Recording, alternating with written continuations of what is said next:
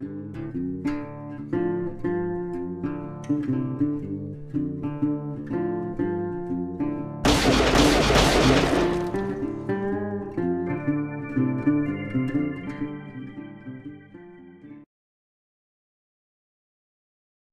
tal amigos? Bienvenidos un día más a Doble Nada. Hoy martes 12 de mayo tenemos aquí un selecto grupo de músicos eh, técnicos de sonidos. Tenemos aquí varias, varias facetas que analizar en el, en el mundo de la música, que está siendo uno de los, de los panoramas más afectados en, la actualidad debido al, al, parón de actividad que estamos sufriendo debido al coronavirus. Ahora nos van a contar un poco su experiencia y cómo, cómo están sufriendo esta, esta crisis del coronavirus, pero primero quiero saludar a Diego Sobrecueva desde León. ¿Qué tal, Diego? Hola, pues otro día más. Hoy toca música, cada día un sector diferente, lo tocamos a todo. No dejamos ninguna rama pendiente, ya que queremos dar voz a todas las personas que están, por desgracia, sufriendo este, esta crisis. Desde León también está Fran Meléndez. ¿Qué tal, Fran? Buenas, ¿qué tal? ¿Qué tal estamos? Ahora nos contarás un poco también tu actividad desde, desde una charanga, ¿no? También estáis sí, sufriendo un a ver cómo funciona esto y cómo estamos ahora, más o menos. Ahora entraremos a analizarlo y también desde Palencia quiero saludar a Jorge, a Jorge Frontela. ¿Qué tal, Jorge? Hola, no, estamos mal. Estáis fatal, ¿no? Estáis peor que si podría haber Técnico de sonido, músico, a ti te toca por todos lados, ¿no? Ya, ya antes del coronavirus estábamos jodidos. Pues ahora peor, ¿no? Lo primero que, queríamos tratar es cómo se está afectando ¿no? a grupos, a orquestas, a charangas, porque claro, eh, toda la actividad principal con la que sustentáis, principalmente en esta etapa de verano que viene ahora, son bodas, son fiestas de pueblo y todo esto se está viendo cancelado. ¿no? ¿Qué, nos podéis contar sobre, sobre este parón de actividad? Bueno, pues, ¿empiezo yo? Sí. Ah, venga. Pues para nosotros, pues bastante fastidiado, la verdad, porque Teníamos ya organizados algunas fiestas de quintos en, febrero, enero. Ya nos habían organizado dos o tres bolos en abril. Y claro, estábamos confinados, estábamos en la cuarentena. Se quitaron. Luego junio, que para nosotros es un pilar casi fundamental, que tenemos Agún. Igual a veces los últimos años hemos ido a Benavente. Y bueno, también hay más fiestas más famosas por, en esas épocas, con lo de San Juan, San Pedro y todo eso. Pues nada, todo cancelado. Y más les duele a ellos que lo viven esa gente por ahí, Benavente, en Sagún, en cada pueblo que tenga un poco la fiesta así grande, lo viven, lo pasan fatal y nosotros pues también nos jode mucho porque lo pasamos muy bien. Y luego ya nos están cancelando estas fiestas en julio. Teníamos una el 31 de julio que la han cancelado. Y agosto teníamos en, enero pues como 14 fechas ya confirmadas, 12, 14 fechas y nada, no, no sabemos nada, está como, como parado los representantes no nos dicen nada porque no saben, los ayuntamientos están parados, no saben, pues está todo paralizado. Pero seguramente, ojalá, ojalá se pueda, se pueda hacer al menos alguna fecha, pero yo personalmente lo veo difícil. Es ahora en mayo y que no se diga nada, complicado. Bueno. Sí mismo, ¿no, Jorge? También desde, desde vuestro punto de vista. Nosotros, nosotros, de, por mi parte, desde la orquesta, eso, en, hasta febrero íbamos teniendo fechas modo más pequeñito en sitios cerrados y tal, pero una o dos íbamos teniendo al, al mes. Y de marzo para acá, en marzo le teníamos tranquilo más o menos de vacaciones y, y empezó todo esto y ha sido un parón total, quiebra, y mayo que le teníamos entero, entero tanto viernes, sábado, se ha ido, junio también, julio estamos viendo y agosto y septiembre se tiene una pequeña esperanza, pero no sé si hay luz al final del túnel. ¿Es posible trasladar estas fiestas eh, que suelen celebrarse en verano igual a, los meses de septiembre, octubre? ¿Sois optimistas respecto a esto? ¿Creéis que, definitivamente se van a cancelar? O también depende un poco de cómo vaya evolucionando la, crisis, ¿no? Yo creo que depende del pueblo. Es decir, por ejemplo, hay el caso de Benavente. En Benavente eh, que es el ejemplo más reciente que, que tenemos, eh, están intentando trasladar las fiestas de junio a septiembre. Y fijo que fiestas que así son del rollo grandes, yo que sé, León, bueno, León no, pero por ejemplo el caso de las fallas, estamos en el caso de las fallas, que también van muchas charangas de toda España. Están intentándolo pasarlo a octubre, pero es como, no sé, yo creo que es alargar una cosa que al final la verdad la vas a tener que asumir tarde o temprano, porque tanta gente que lleva, mm, por ejemplo, las fallas, que son millones de personas, o por ejemplo, las fiestas, en, en nuestro caso, Benavente, que lleva eh, miles de personas, no sé si será posible reunirlas. Me parece muy difícil, la verdad. Pero bueno, Yo- hay que tener esperanza. Fran, quería preguntarte que vosotros, por ejemplo, sois muchos de vosotros estudiantes. Sí. Entonces, al fin y al cabo, aunque os cambiasen las fechas, igual tampoco podéis estar vosotros. Porque estaba pensando en este año que, por ejemplo, marchó Ropero a, a Estados Unidos y que vais teniendo bajas. Sí, nada, yo también estuve, estuve en Italia y estaba de Erasmus y bueno, más o menos intentas suplirlo. Intentas hacer tus pequeños cambios, pues si falta un saxo, pues buscar otro saxo por ahí o si no, pues haces tus chanchullos musicales, por así decirlo, y pues sustituyes, en, vez de llevar dos saxos, llevas un saxo y llevas dos, dos trompetas o tres trompetas, que es lo que hicimos un poco lo que apañamos en, en carnavales en la bañeza, que es decir, que solamente de saxos teníamos uno y otro teníamos que se rompió la pierna y luego teníamos a César, a Ropero, lo teníamos en, en Estados Unidos, lo teníamos bien fastidiado y solamente Chermo estuvo de saxo y éramos tres trompetas. Ah, Y más o menos intentas amoldarlo, pero no es lo mismo tener a tu equipo, por así decirlo, que ensaya todos los días, que está trabajando, que llevar gente suplente que sí, que te conoce los temas, que se lo prepara, pero no tiene la mecánica metida tanto, porque está más pendiente del papel que de la interpretación al público. No es lo mismo jugar la liga que la Copa del Rey. Claro, una buena comparativa, ¿no? Claro, a raíz de esto que comentaba Fran, eh, durante el año hay muchos ensayos, ¿no? Que es la parte que no se ve igual de, de todo este trabajo que, que tiene detrás el mundo de la música. La gente se piensa que es preparar un día y ya vas a los pueblos y no es así. Claro, es que eso, eso es muy diferente, ¿no? Esta realidad, eh, ¿cómo, ¿cómo la vivís vosotros durante el año? Nosotros, por ejemplo, con la orquesta veníamos ensayando ya, según acabas en septiembre más o menos, en octubre ya, ya estás ensayando, porque es renovarse, renovarse o morir. Y además nosotros somos una orquesta pequeñita que no lleva, no lleva músicos, lleva la, la música sampleada.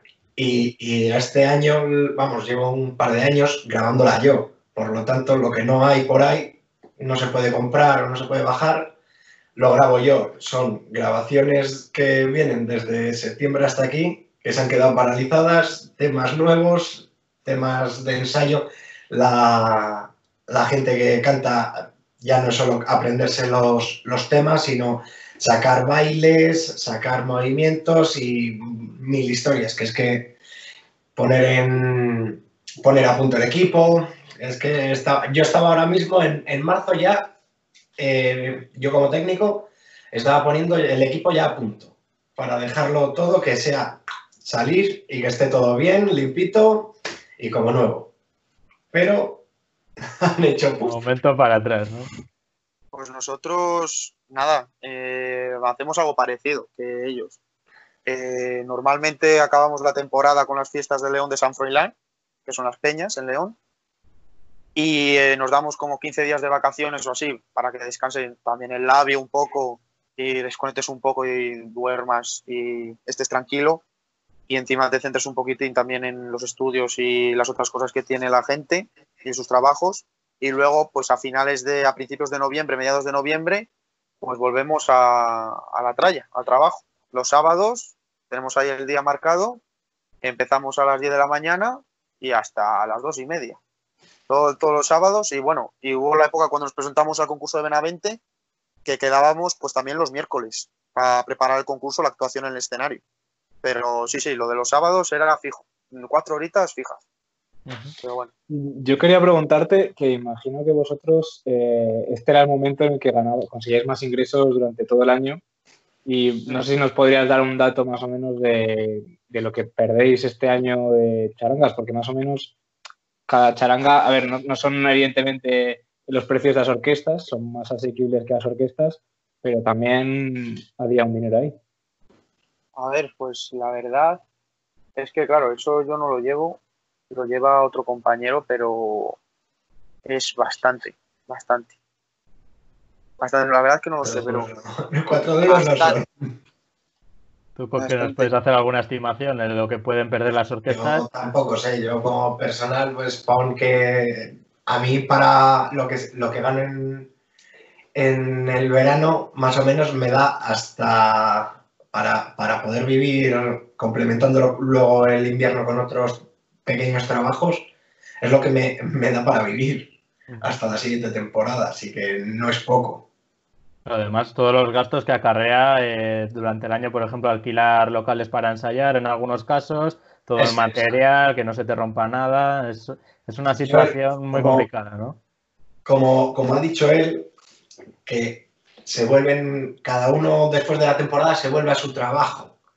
Creo que hay algo esencial ahí, que, que es la no profesionalización de, de lo que es este sector, de lo que es el sector de espectáculos que siempre es como músico y, ay, algo tendrás aparte que sea tu trabajo. Y es lo que, lo que a muchos nos gustaría que, que se viera y que se, de verdad se tomara en serio, que esto es nuestro trabajo. Pero es que no, prácticamente no se toma en serio. Es decir, un músico, un músico, cualquier músico, o tienes mucha suerte o eres muy bueno y te fichan en lo top top, o si no, si te mueves por otros mundos puedes pasarlo muy mal. Épocas muy bien y épocas muy, muy mal. Ahí el, es muy inestable. Es bastante inestable. Muy inestable y además que, que, es poco, está poco regularizado. Uh -huh. Sí, y poco valorado. Se valora muy poco la música. Es. es. más, yo tengo compañeros que están en el superior, que es el, como la universidad, por así decirlo, de los músicos, y no sé, hay, hay conservatorios superiores que aún no dicen nada de cómo van a sacar adelante sus cursos. Y, y, es una carrera más, es una profesión más. Es decir, tú sabes lo que puedes más o menos en la universidad, más o menos sabes cómo vas a finalizar el curso, más o menos, porque también, según me han comentado, que también es bastante caos. Sí. Pues si es caos en la universidad, es que en los conservatorios superiores, que son para, para la, en mi opinión, para las administraciones, lo menos valorado que hay, es muy poco valorado por las administraciones, en este caso autonómicas, no se valora nada, pues es que es, es un caos, es como que es, es, está, forma, está ahí en un descontrol mmm, inhumano, informado. Pero bueno, valorado que estaba antes en la corte ser músico. Ya, es verdad. Claro, eh, hablando un poco de esto también, eh, ayudas por parte de las administraciones, ninguna, nos comentabais antes también, ¿no? Este, este hecho de que no esté nada regularizado es... O sea, Yo si quieres eh, te lo leo. Joder, eh, no, saber qué tienes por no, han, sacado, han sacado ayudas. Y la historia es que si has hecho de 55 o, vamos, de 55 para arriba actuaciones, tienes como 180 días para, para pedir tu prestación, tu ayuda. Y si has hecho entre 20 y 54, tienes 120 días. Si has hecho menos, ya nada. Al año, ¿eh? Ahí, ¿no? ahí viene el, el, detalle de, los, de lo que es el trabajo regularizado. Claro, tú estos 55 más o 20, 54, que, es, que estén regularizadas, porque hay mucha gente en este sector que no, no está dado de alta y claro, ya solo con eso cae. Así que está muy, muy, muy fastidiado. Y, y, lo de las ayudas, eso, entramos en que no entran, no entramos los técnicos. La gente que no se le ve, no entra. Ni la del teatro, ni la de la música, ni nada. Los que están haciendo sonido, los que montan, los que hacen luces. Nada, fuera.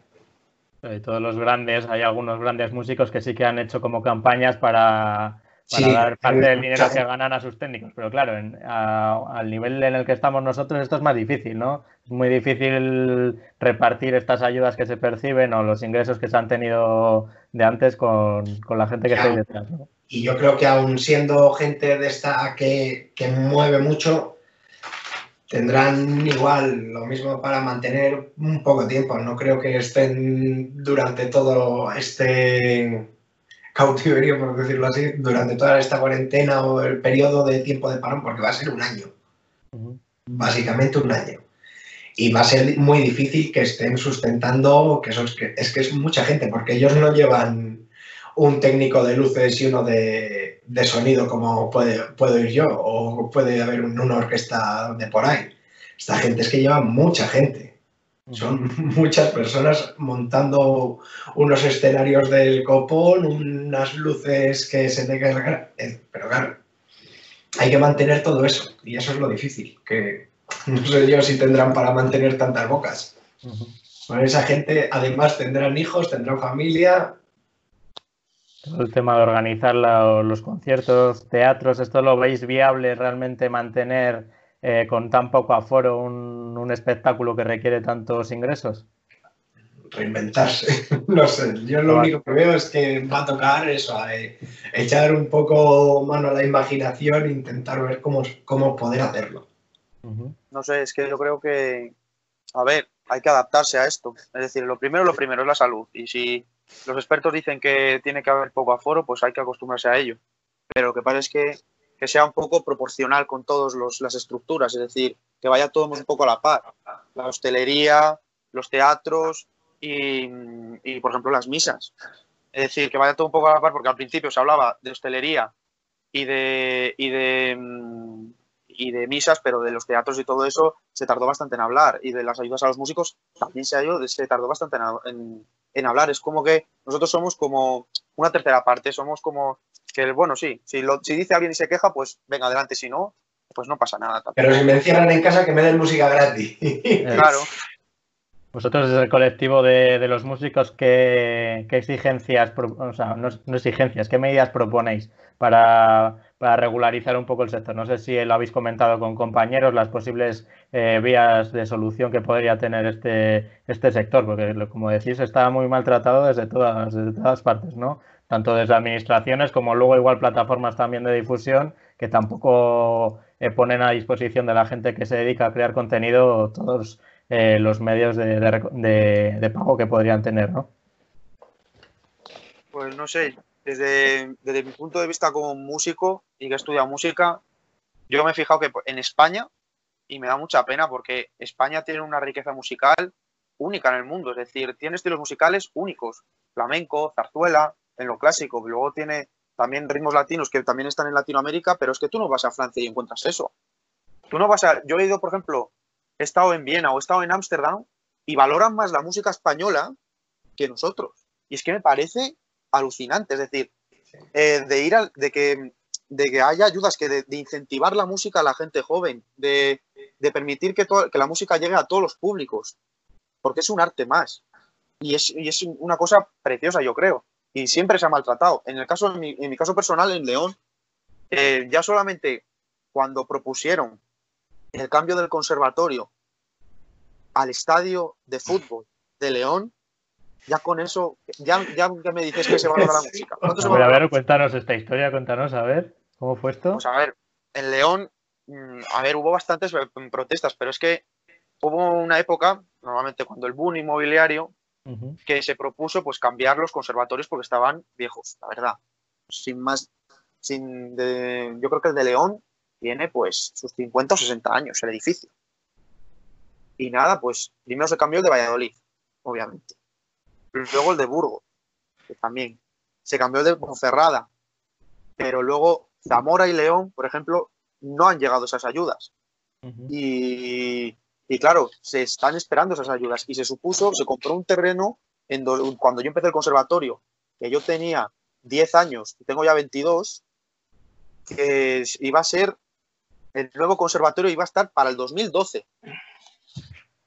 Llegó el 2012, llegó toda la crisis, ya todo eso, nada. Y luego tuvo alguien la idea en, la administración de, Castilla y León, la inteligente idea de decir, pues vamos, llevamos esto al, estadio de fútbol. Y digo, tócate las narices. Y encima lo llevaron. Y el domingo dais un poco de matraca. Claro, claro, vamos a eso. Y, claro, fue, fue, alucinante. Es que encima es como y lo aprobó encima el Ayuntamiento de León, que es peor aún, que, que encima el Ayuntamiento de León lo para, Es que para, ponernos, para ponernos un poco en contexto, a ver, el edificio que actualmente tiene el, conservatorio no es del ayuntamiento, es de, si no me equivoco, de la Junta. Entonces estaban pagando, de la Diputación. Entonces están pagando un alquiler por estar allí. Entonces lo que se propuso es ir al estadio de fútbol, pero claro, vosotros podéis pensar, el estadio de fútbol, pues bueno, el de Gijón, por ejemplo, el Reino de León. El de Gijón, por ejemplo, pues en los bajos tiene bares y está muy bien montado y tal. El de León, yo que soy árbitro, bueno, titulado, pero no, ejerzo de árbitro de balonmano, yo he estado allí, bueno, pues en un sitio sin apenas calefacción, con humedades, eh, frío, pues los bajos en el estadio que no se usa, porque al fin y al cabo la gente que tiene las gradas y los bajos no se usan para nada, no hay ni locales especiales ni nada movibles. y además de que por la noche no, puede, no puedes llevar niños a esa zona, porque es una zona peligrosa, hay, Hay prostitución. hay prostitución, tú no puedes llevar a un niño de 8 años o 10 años o 12 a esa zona, es que no, no, es que en qué cabeza cabe. Y yo, después de eso ya ves que, que el- les da igual la música, por así Sí. decirlo. Una muestra más de desprecio, Cuando, ¿no? cuando estás en lo que es la educación, lo primero que se elimina es la, la asignatura de música. La- yo hasta donde sé, en- yo estuve estudiando, lo diré, eh, joder, musicología en, en la UBA y hasta donde sé, no la terminé, pero hasta donde sé creo que estaba en las últimas y que debe tener los días contados. Así que así, así va la, la carrera de...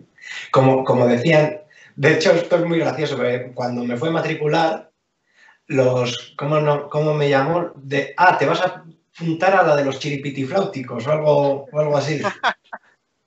Así que si te tratan así allí mismo en, en la universidad, imagínate. Tú, Jorge, que, que- que has comentado con los compañeros de- del sector. Pues nosotros sí, lo, mm, yo creo que lo básico es, pero ya no solo, yo creo que para esto y para todo, el, lo que es el alta de autónomos aquí en, en España es altísimo. Y, y muchas veces es que no te sale uno, o darte de alta a ti, o si vas a trabajar para otro, a ese otro darte de alta. No le sale rentable. Pues si tienen que pagar aquí el, el darte de alta, no sé si está en los 250 pavos, más o menos. Tú pon que tienes un mes un poco malo y haces do- tres bolos, cuatro. Y les cobras a 100, pon que les cobras a 100 euros, 400 euros. De esos 400 Se va todo en el alto. 50 euros. ¿Qué es rentable? Claro, hasta Pues- final, Pues, pues a lo mejor dices, pues me la juego y ya está. es que es lo que, lo que fomenta, ¿no? Un poco la economía sumergida. La sumergida, claro, es Y de otra forma, si se bajase el- la cuota de alta de autónomos, se favorecería que mucha gente se apuntase y eliminarías todo este negocio de. A lo mejor, y yo no digo bajarlas, sino eh, hacerlo como en, en Inglaterra, que es según lo que tú hayas trabajado. Progresiva. Sí, Tendría más sentido, ¿no? Pero muchísimo, porque es que esta profesión no es un fijo, es que un mes igual puedes hacerte dos bolos como te puedes hacer diez. No, no lo tienes claro. O llega, te llueve y te dan por el culo, vamos. La inestabilidad que comentábamos. Yo quería preguntaros a vosotros que mm, cuando hubo las peticiones de ayudas a los músicos, concretamente la encabezaron, por así decirlo, los artistas, como habéis comentado antes, y no sé si visteis que había muchísima oposición con el tema este de los titiriteros y, y yo vi algún tuit y gente diciendo que, que hay que pensar también lo que comentabas tú antes, Jorge, que decías de la gente que está alrededor, de, es decir, sale un paisano a hablar un escenario o a cantar o tal, y detrás de ese tío hay otros 10 personas controlando la puerta, eh, el audio, la luz. Es decir, que yo creo que hay aquí como, se, como no sé si el interés de alguien o inconscientemente, que como que se piensa siempre que igual los artistas son solo los actores de cine y, o hay mucha gente detrás de todo esto, o los cantantes famosos como puede ser, yo que sé, Rosalía o alguien que digas que tiene la vida solucionada aunque esto eh, dure dos años, la. No sé, igual yo creo que la gente, vamos, no tengo tampoco constancia, pero yo creo que la gente, sobre todo la gente que lleva años, Como ha salido Dani Martín, he visto a Amaral y gente de esta que llevan, llevan muchos años. Y esos sí que están reconociendo lo que es la labor de, lo que son los técnicos y la gente que va con ellos, pero porque son gente que lleva muchos años, les han cuidado mucho y han hecho que, se, que sigan ahí. Y si, si siguen ahí es porque llevan un buen equipo detrás. Así que yo creo que yo, al menos desde mi parte también, y por lo que conozco de mis compañeros técnicos, yo creo que no formamos parte de los titiriteros igual que el resto, al menos yo me siento así. Bueno, en Pues, nuestro ¿cómo lo caso, ves? Pues a ver, yo la parte, la verdad es que lo desconozco bastante, pero no sé, me parece que injusto, ¿no?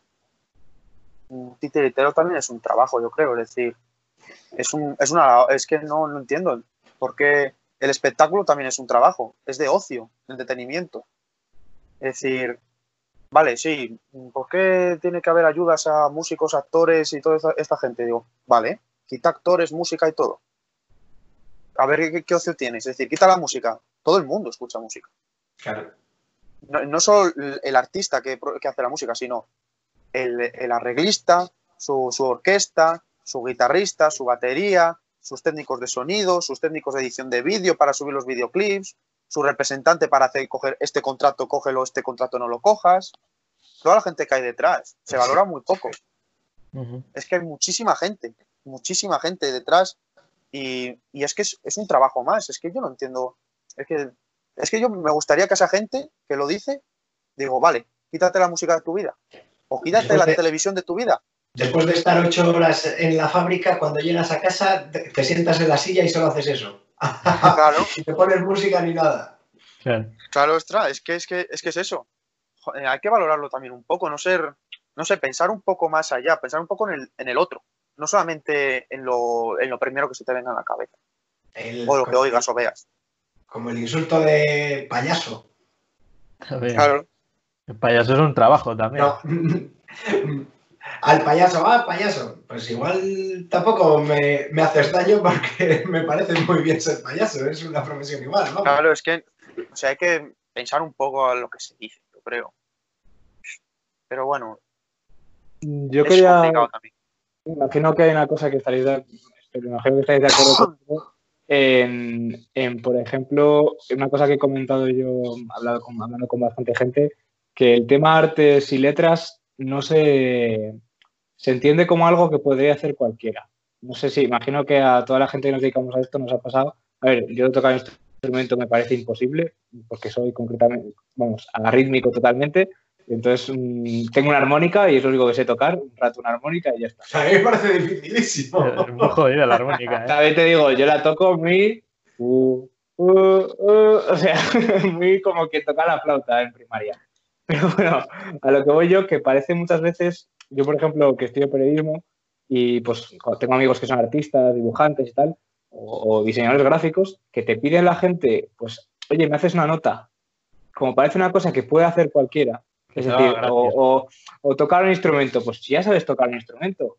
O mi hermana, tengo una hermana que es eh, que estu- estudia lenguas modernas, entonces es traductora. Y me decía, te viene alguien y te dice, oye, me traduces este tal, pero si ya sabes hacerlo. Y creo que como es algo que dices, parece que cualquiera puede hacerlo, porque escribir un artículo periodístico, todos sabemos escribir más o menos, quien más, quien menos. Pero hay cuatro años detrás de eso, hay muchas horas de escribir, de, en vuestro caso practicar, tener unos conocimientos que yo creo que muchas veces no ponemos en valor. Yo, hablando con mucha gente, les digo, tú sabes usar el Excel bien, ¿no? Dice, bueno, pero eso puede cualquiera. Digo, es que no todo el mundo sabe usar bien un Excel. Que... Hay que distinguir el hobby y la Es profesión. tocar bien. Claro. Claro, claro, o sea, eso mismo, o sea, todo el mundo, puede- yo puedo comprarme una guitarra y yo puedo ponerme y hacer clan, clan, clan, clan, clan durante dos horas. La cuestión está en, yo no tengo años de conservatorio, yo, por ejemplo, hablábamos antes de César Ropero, que también ha estado en el programa, yo a César le he visto en directo coger una canción de oído y empezar a tocarla de oído, decir, pues esto y cambiar y parar y cambiar una nota y no sé qué, y tocas una canción de cero de oído. Pues eso, tú, aunque parezca muy fácil, pues no lo vas a poder hacer igual en tu vida porque no se te da o, o porque no, no llevas los años que llevas trabajando. Yo creo que eso es un problema que hay de que parece que es ala, ponerse y a tocar o a escribir o a, o a pintar. Aquí tenemos a un señor que sabe hacer eso, ¿eh? de tocar de oído. Eh, Jorge. Ah, yo a, a medias, ¿eh? Que te ojalá he visto tuviese hacerlo. Del, del oído total este. Que, que yo eso lo he vivido con mi compañero, con mi, con mi ex compañero de ahora Cabalcan, Guillermo, que, que le podías decir cualquier melodía y te la saca al instante. Es una pasada eso. Eso es alucinante. Yo me acuerdo en el conservatorio de tener algún compañero que tenía oído absoluto y es que era, por ejemplo, con, con un ruido mismamente, decía, Sí, esto es un la, esto es un la. a mí, a mí me pasó con en el, el primer o el segundo día de clase en la universidad. Eh, empezaba a estudiar el que era el que fue acor- acordeonista, yo creo, de los celtas cortos. Ya era mayor. Y empezaba. Fa, le dabas un golpe en la mesa y te iba sacando, es que todos los, los golpes que dabas te sacaba todas las notas era una pasada. Mm, lo que es tener un superpoder. Claro, es que son dones que igual no se valoran tanto, ¿no? Hay, dones que dices, joder, esto tiene que estar en la cumbre de, la sociedad, tiene este don, tiene que llegar hasta tal punto, pero claro, estos dones, lo que hablábamos antes, no, no, no se profesionaliza, por, por, así decirlo, este, este talento y pues queda como una anécdota casi, ¿no? También a día de hoy es que el abanico que antes, antes por ejemplo, la música no era tan fácil de, no, no era tan fácil de acceder a ella. Hoy, a día de hoy, das una patada y te salen cinco youtubers tocando el ukelele. Sí, es verdad. A mí me acuerdo de, yo me acuerdo de, mi profesor de trompeta que lo decía, dice, es que no sabéis las facilidades que tenéis de poder imitar el sonido de X trompetista. Porque yo tenía que esperar a que el de, tenía que ir a la tienda de discos de mi pueblo o de mi ciudad, decirle que yo quería este disco, lo tenía que pedir y luego te lo traían. Igual eso pasaba un mes y yo con un solo clic y, busca, y hacer en el buscador taca, taca, taca, taca, encuentro lo que quiero. Es que tenemos bastante suerte nosotros, pero luego también, joder, o eres un crack, es decir, hay gente que es autodidacta, que es, tiene un don y pues le sale tocar ese instrumento. Yo he coincidido, por ejemplo, si no mal recuerdo, Paco de Lucía creo que era autodidacta. Sí. autodidacta. Vale, eso es un genio, pero ¿cuánto sale un genio? Uno de un millón. Y si, y si hay suerte, y, toca y, y, hay suerte con ello, pero la mayoría hemos currado. Hay un curro, la gente se mete muchas horas en casa. Un pianista igual se mete ocho horitas en casa diarias para sacar lo que tiene que sacar. Y tú le ves los dedos y los ves que los tiene machacados. O un violinista. Es que esa gente los vientos os valoro muchísimo lo de que se os quede el, morro como a los del plato. lo del, mm, siempre hay aquí un callo o una marca que tienes y te queda ahí. Pero también es duro, duro, duro, duro. Tampoco hay que pasarse porque si no puedes eh, tener algún problema y al final te puedes fastidiar entero. Pero también es que son horas. Al final, todo instrumento son horas el, seas un, tengas un don o tal, si tienes un don vas a tener más facilidad. Por lo tanto, con menos horas sacas antes esa, esa obra o esa partitura. En cambio, el, resto de mortales, en el cual me incluyo yo, hay que echarle horas. Hay que echarle horas. Quería preguntaros de dónde os viene esta pasión por la música. Empezamos por ti, Fran. ¿Cómo, cómo tomas contacto con la trompeta? ¿Cómo entras en una charanga? Cuéntanos un poco cómo, cómo es este recorrido. A ver, mis inicios con la música vienen de largo, ya desde que era pequeño. Mis padres siempre le gustaba, le gustaba la música. Mi padre le gustaba el saxofón porque era un saxofón que pasaba con la banda de su pueblo y tal, y le, molaba y él quería que yo estudiara música. Y desde pequeño pues me ponía música, generalmente clásica. Yo me acuerdo de un programa que había en la 2 cuando era pequeño, que era el concertazo, no sé si os suena. Me acuerdo, sí, sí. Que, que me encantaba de pequeño encantaba. Yo siempre lo veía, estaba en la 2, los sábados, me acuerdo por la mañana. La mañana, sí, sí. veía el conciertazo, que era, no me recuerdo, el presentador era Argenta, que, murió. Sí.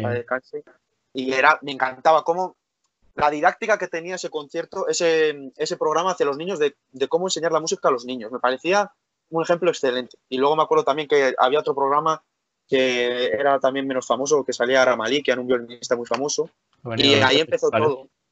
Y luego, pues nada, entré primero a clases de piano con seis años en una academia para prepararme para el conservatorio. Eh, después, con ocho, entré en la escuela de música en el chef con, en violonchelo y trompeta en el conservatorio. Entré de reserva y luego empecé con los dos instrumentos, pero luego me decanté con la trompeta y acabé con 18 años, estuve dos años más y luego con 18 años pues me picó un poco la curiosidad del mundo de la charanga porque tenía mi grupo de amigos de la generación, estaba, conocía a Rompero, eh, a otro colega que se llama Chermo y más colegas que había por ahí que estaban ya en charangas y veían cosas, es decir, antes la charanga pues era como se juntaban unos amigos y venga, tocaban las típicas canciones por ahí, pero es que de repente aparecieron algunas charangas que, ojo, empezaban a hacer temas y empezaban a hacer sus cosas. Luego apareció una charanga que para mí es mm, lo mejor que ha pasado en España, que es Artistas del Gremio, que ha conseguido llegar fuera de España, llevar la, charanga fuera de España. Es decir, ha estado en Francia, ha estado en Rumanía, en Inglaterra, en Latinoamérica, en, no sé si también por Alemania, por esa zona, por Europa. Y claro, ha llevado la charanga a otro nivel, es decir, que es un espectáculo. Pasa de ser una reunión de colegas así para tocar, para las fiestas, amenizar un poco las fiestas, a ser un espectáculo. Y no sé, me mola, a mí me mola, la verdad. Tú, Jorge, tu trayectoria empieza también muy joven, ¿no? Con Tasca, Abracabalca. Bueno, todo eso, pues empecé, pues me pusieron una guitarra en la mano también. No fue de repente estaba con los Tasca. A eso de los 14, pues más o menos, sí, 14. Llegaron al instituto uno, un par de chicos que querían gente nueva para su, una orquesta de pulso y púa, de estas de bandurrias y guitarras. Mi padre siempre andaba con la mosca, como el sueño que no pudo cumplir él, fue que lo cumpla el. Y yo me metí a tocar la guitarra y fue como, ¡puf! Ya no hay más. Yo empecé a, empecé a estar todo el día con la guitarra porque yo soy autodidacta. Y era todo el día con la guitarra, todo el día con la guitarra. Luego los estudios anden un poco y a raíz de eso, pues yo entré en la, en la orquesta esta, tocamos, como decías tú antes, música española, tocamos zarzuela, tocamos música clásica también, música, pues eso, de, de esta de mm, pasodobles y demás, a mí me flipaban los pasodobles, la verdad, con la guitarra. Y eso que la guitarra solo llevaba lo que es la, rítmica y el acompañamiento, porque las bandurrias y los laudes era una pasada en los dibujos que tenía. Y, y nada, a raíz de eso, pues con mis compañeros y amigos de, siempre empezamos a formar Tasca, empezamos a tocar, a tocar, parecía que, parecía que iba surgiendo y ¿Cuánto hemos hecho? Estamos en 2020. Sí. 2008. Pues creo que 20, no, 15, años han hecho el año pasado, algo así. Que llevamos. Y eso, mucho tocar, mucho tocar. Y una vez que, como, como vi que, no era guitarrista profesional, pues para estar cerca del espectáculo, pues me metí a, a estudiar sonido. Y gracias a mi orquesta Seducción, pues empecé con, el trabajo estable, tanto de sonido como de iluminación, y aquí seguimos, en, la brecha, con este trabajo que, tanto nos da y, y, tanto nos pasado por 500.000 grupos, ¿no? Está en Ignición, Abraca, Balkan, Pero, Tasca, Oni ahora... ¿eh? ¿Eh? que por aparentar todo. eso es currículum, ¿no? Y al final quieras que no, también también da un caché eso, ¿no? de, haber, hecho las cosas bien. El, bajo, el bajo le toca a cualquiera. un saludo a los bajistas que nos estén viendo. ¿Cómo estáis llevando este confinamiento? ¿Estáis ensayando? ¿Estáis creando temas? ¿Estáis eh, también adaptando, adaptando los temas que están saliendo ahora para, para cuando podáis volver? ¿Cómo estáis llevando estos días? Yo creo que lo del saxofón es más jodido en casa que lo mío. Bueno, pues bueno, sí, tiene, tiene su cosa, porque los vecinos, la verdad es que a mí me han tocado unos santos de vecinos, ¿eh? No me han puesto nunca un problema, solamente una vez que me dijeron que a las 5 no podía tocar a las 5 de la tarde, porque era la hora de la siesta, y dije, vale, de 4 a 6 toco. Eso es sagrado. Pues vale, pues nada, lo respeto. Pero nada, aquí son, hay que estudiar en casa. Es decir, tienes que mantener el nivel. Esto es como, como un deportista profesional. Me decía mi profesor cuando era pequeño, porque claro, cuando eres pequeño Llegaba verano, habías cumplido, habías aprobado todo y decías, pues nada, vacaciones de pequeño. Pero llegaba septiembre y no sabías dónde poner la boquilla, no sabías si ponerla en el oído, en, la boca o en la nariz. Y claro, te lo comparaba el profesor y decía, esto es como un deportista profesional. Un deportista para mantener la forma tiene que entrenar en casa. Pues nosotros igual. Nosotros tenemos que entrenar en casa para, para mantener la forma y para que luego llegue el día del ensayo y que funciones. Funciones tú. Porque si funciona cada uno, es decir, si funciona cada uno, al final el, equipo entero funciona. Y aparte, pues estamos, aprovechamos el confinamiento para crear temas. Yo, mis compañeros y yo, pues estamos eh, creando composiciones a través de, de, los conocimientos que hemos aprendido en el conservatorio de armonía y análisis musical y estamos sacando temas propios que ya llevamos un tiempo y nos gusta y joder, te mola que, que tu grupo toque tu propio tema, ¿sabes? Es como satisfactorio una, una creación tuya. Como tu sello, ¿no? Sí, sí. Y, y nada, estamos eso y también aprovechando el confinamiento para grabar algunos vídeos y grabar algunos temas. Por ejemplo, grabamos primero en abril el famoso tema de Sweet Dreams de eh, una banda británica inglesa que si no me acuerdo, siempre lo digo mal, Euromix o algo así, no, no sé, es famosísimo el tema. Y luego nada, hemos sacado recientemente un mix de Marea, el grupo de rock español, y nada, que parece que ha gustado mucho y nada, está, están en nuestro Instagram, está en nuestro Facebook, en Charangas sin Control, y también está en YouTube. por aquí abajo lo... Sí, vale, perfecto. Eh, y nada, ha gustado y la verdad es que nos lo hemos currado un poquitín. Más la gente que editó el vídeo y el audio, que tiene su telar, que yo no, yo no, yo, yo no sé mucho de eso, pero también tiene su cosa, saber editar bien un vídeo, eh, coger los audios de cada instrumento y luego adaptarlo, afinarlo, eh, mezclarlo bien, es decir, tienes que repetir esto porque el ritmo lo tienes mal, esto más fuerte, esto más, más piano, esto más corto, esto más largo, esto estás Lleva un rato. trabajo. También Si tienes ya un trabajo. alguien que os lo mezcle, aquí estoy. apuntamos, apuntamos. Y, y nada, pero parece que ha molado, le ha gustado a la gente y pues nada, seguiremos mientras, encima para amenizar un poco la cuarentena a la gente, eh, sacando temas. También sacamos el este de Resistiré con otras charangas y para así para, para Es promocionar un nueva poco. esa canción, La de Resistir. No se ha Sí, escuchado. sí. Re- re- Resistiré 2020, que lo ponían siempre. Para el balón rojo. No, lo- pues, pues estaría bien, pero sacaron la otra. Pero nada, estamos aprovechando un poco para amenizar un poco a la gente. Y también aprovechamos pa- para, para seguir tocando y para seguir también funcionando como grupo. Un poquitín. A ver si a ver qué tal seguimos. También es una forma de que la gente se acuerde de vosotros, ¿no? De que seguís ahí y que cuando pase todo esto, que tengáis ese contacto ya, ya fijado con Ahora sí. Tú, Jorge, ¿qué tal estos días? Nada, nosotros, yo tengo la, la gran suerte de que comparto la vida con alguien que canta, así que yo aquí con, con Maite, la verdad que muy a gusto. eh, Ella canta, yo toco, pues en- estuvimos dando un bolo para lo del Cuarentuni también, también toqué yo aparte con, Con con Tasca. Ah, Y, y nada, y yo lo que estoy eso, pues tocando mucho, haciendo vídeos pues para subir a mis redes, pero porque me aburro. Estoy, tengo el pedal este de hacer loops, que, que me parece una maravilla, que me lo regaló Maite. Y estoy todo el día con él, porque es que es un juguete y estás todo el día haciendo cosas y también ensayando mucho para poder pedir en la calle con él. y, nada, pues la verdad que eso, pues tocando y también intentando no, no oxidarnos, porque yo aparte de lo que es el tocar y ir como músico, también intento seguir mezclando cosas, pues estamos preparando el, el disco de, de Oni y más o menos teníamos las, las maquetas que las grabé yo y estábamos trabajando con eso y poco más.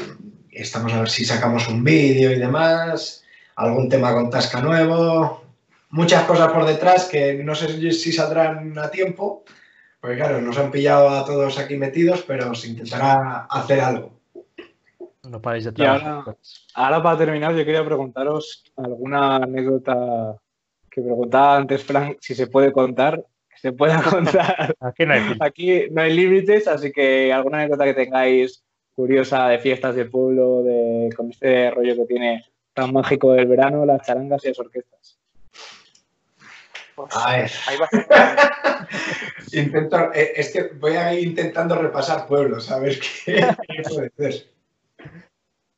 Pues no sé, está lo típico de que te intentan pagar lo que decíamos antes, de, de que llegan y dices, bueno, nos vamos, y sale uno, va a ser por dinero, 50 euros si tocáis tres. O no sé, llegar a estar tomando el café antes de empezar a montar y ya saber quién, nosotros ya sabemos quién nos va a amenizar la noche. Va a estar en primera fila, ¿no? El que está con el Arios a, la- a las 6 de la tarde es el que te va a amenizar la noche. no sé, a nosotros, a ver, que recuerde, que recuerde de- del año pasado, por ejemplo, lo de que comentaba aquí, lo de, lo del, la anécdota de que te, de que te vas y que te van a pagar. nos pasó en carnavales, me acuerdo yo, en el pueblo de San Cristóbal de, de Entreviñas, que está en Zamora, y decimos, bueno, eh, acabamos ya, vamos a tocar las últimas y nos vamos. ¿Cuánto cobráis media hora más?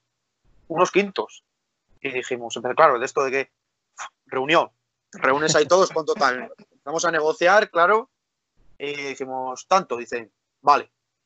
Y nos quedamos así, por media hora más, porque, y di- digo, vale, vale, estuvimos media hora más, dice, bueno, oye, no, no, no fue media hora, fue una hora más. Y dijimos, bueno, pasó la hora, dijimos, bueno, que marchamos ya, que, que acabamos ya, marchamos. Y dice, no, espera, espera, espera, otra media hora más, ¿cuánto cobráis? Y pues lo mismo que una hora, porque ya es que estamos pasando hora y media. Dice, vale. Y al final cobramos, por, mm, cobramos una hora y media más. Esa una. Y luego otra que fue, para mí, más graciosa aún, fue en Caballes de Arriba, que mm, tocamos allí, yo- tocamos los dos últimos años, y me contaron, en el primer año no estuve, yo estuve en el segundo. Llegábamos a la, plaza del pueblo, que es donde acabábamos, nada, nos despedíamos, tocábamos el último tema de despedida, y de repente aparecen unos asturianos y medio gallegos también. Dicen, oye, a ver, vosotros, ¿cuánto cobráis por una fiesta privada ahora? Dos horas. Y, nos, que- y quedamos, se debieron quedar flipando, mis colegas, mis compañeros. Empezaron otra vez la reunión, a ver cuánto es esto, cuánto tal, cuánto vez. Nada, al final pagaron, sacaron la chequera, pagaron entre todos y estuvimos dos horas en su casa, en su jardín, una charanga de siete, ocho tíos, que es decir, que cobramos aparte del pueblo en particular. Ese fue, yo para mí, de eso de cobrar fue lo más gracioso. Luego también hay otra de que pasó en Castro Gonzalo, que ese día pues tocábamos, fue en agosto, y tocábamos pues por la noche. Y tocábamos de, me acuerdo yo, de 12 a 5 de la mañana. Buena Bastante paliza. Buena paliza, buena paliza. Nos amenizaban un poco a las 2 de la mañana con sopas de ajo, bueno, nutritivas para las 2 de la mañana. Y nada, pues eran de las últimas, ya estaban, la gente estaba arribísima. Y claro, teníamos que ir por cada peña, entrábamos en cada peña, tocábamos unos temas. Y claro, Castro Gonzalo está al lado de Benavente y está por de Zamora. Y pues, si no conocéis Benavente, la gente de Benave- de Benavente, cuando está de fiesta cuando está de charanga, cambia el chip. Se convierte en unos locos, en, en locos por la charanga. Están, lo, lo dan todo por las charangas, lo dan todo por la charanga. Y nada, pues nos dijo una chavalina, que eran de, de peñas, de una peña de, de chavalines, dice, ¿podéis venir a mi peña que está en mi casa, que es en el salón? Y dijimos, vale, vale, y tocamos un tema. Bueno, llegamos allí y de repente ves que se llena todo el salón. Hay gente en el salón, fuera y en la cocina de, de esa casa. Nosotros nos ponemos atrás en el sofá y eran de los últimos temas, pues tocamos algún tema típico de allí y era, y era así rollo tecno que les mola mucho. Bueno, la que se montó. Empezaron a tirar, empezaron a tirar los cacharros suyos para, para, para arriba, se les fue la luz, eh, empezaron a dar de hostias a la bombilla, le dejamos el salón, le dejaron el salón a la pobre chica, hecho un Cristo. Nos tuvimos que- Igual se arrepintió. estaba- ¿no? Sí, sí, dijo, es que igual os habéis pasado. Y digo, pues, ¿qué vamos a hacer? Era, era ya casi el, el final. Y encima, yo me acuerdo de que nos empezamos a subir al sofá, porque es que de tanta gente, y encima empezaban a hacer pogos entre ellos y la de Dios, y dijimos, hostia, aquí acabamos, acabamos todos. Igual había, Como pues no te exagero, igual había 50 personas o 60 personas en un salón. Era, era un, era un caos. Y fue del- yo flipé. Yo quedé- creo que es la anécdota más que me quedé más en shock, pero es que también te digo, viniendo de gente de, de- de cosas de Benavente, lo veo capaz. Porque lo hacen por la charanga. Pero bueno. Y más que por que ahí. tenemos, ten- tenemos demas- demasiado diversa la cosa. Esta o, o los que. Las últimas bolos que hemos dado, eh, estábamos en una nave, estábamos tocando para gente joven más o menos, y veías la nave vacía y pegado a la pared, a la de izquierda, toda la gente joven, pero sudando de todo, que estábamos como. Pues vale, pues tira para adelante, pero vamos, que si echas un paso doble tampoco te van a decir nada. A Mike le han pedido matrimonio, pero vestido de novio y todo.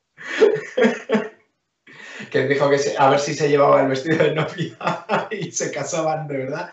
Al- a, nuestro, a nuestro cantante Daniel, lo de tiene los rizos súper raros, vamos, súper raros, son rizos Muy que marcado. parece que se les ha hecho con boli.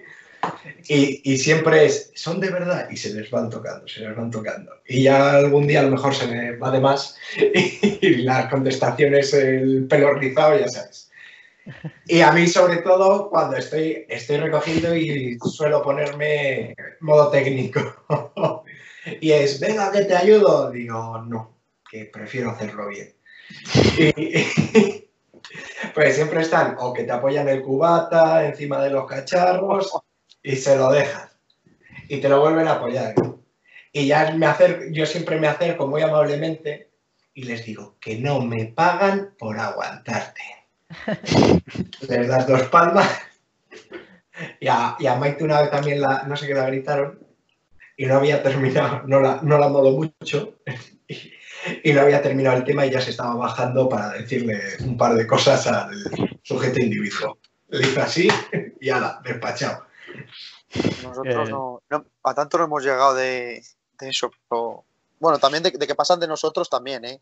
De llegar a un bolo, dices, bueno, vamos a, a tocar, la gente pasando, nos dan ahí, mm, nos echan un poco de atención, y luego pasan de todo, pero bueno, eso también pasa, pero ¿qué vamos a hacer?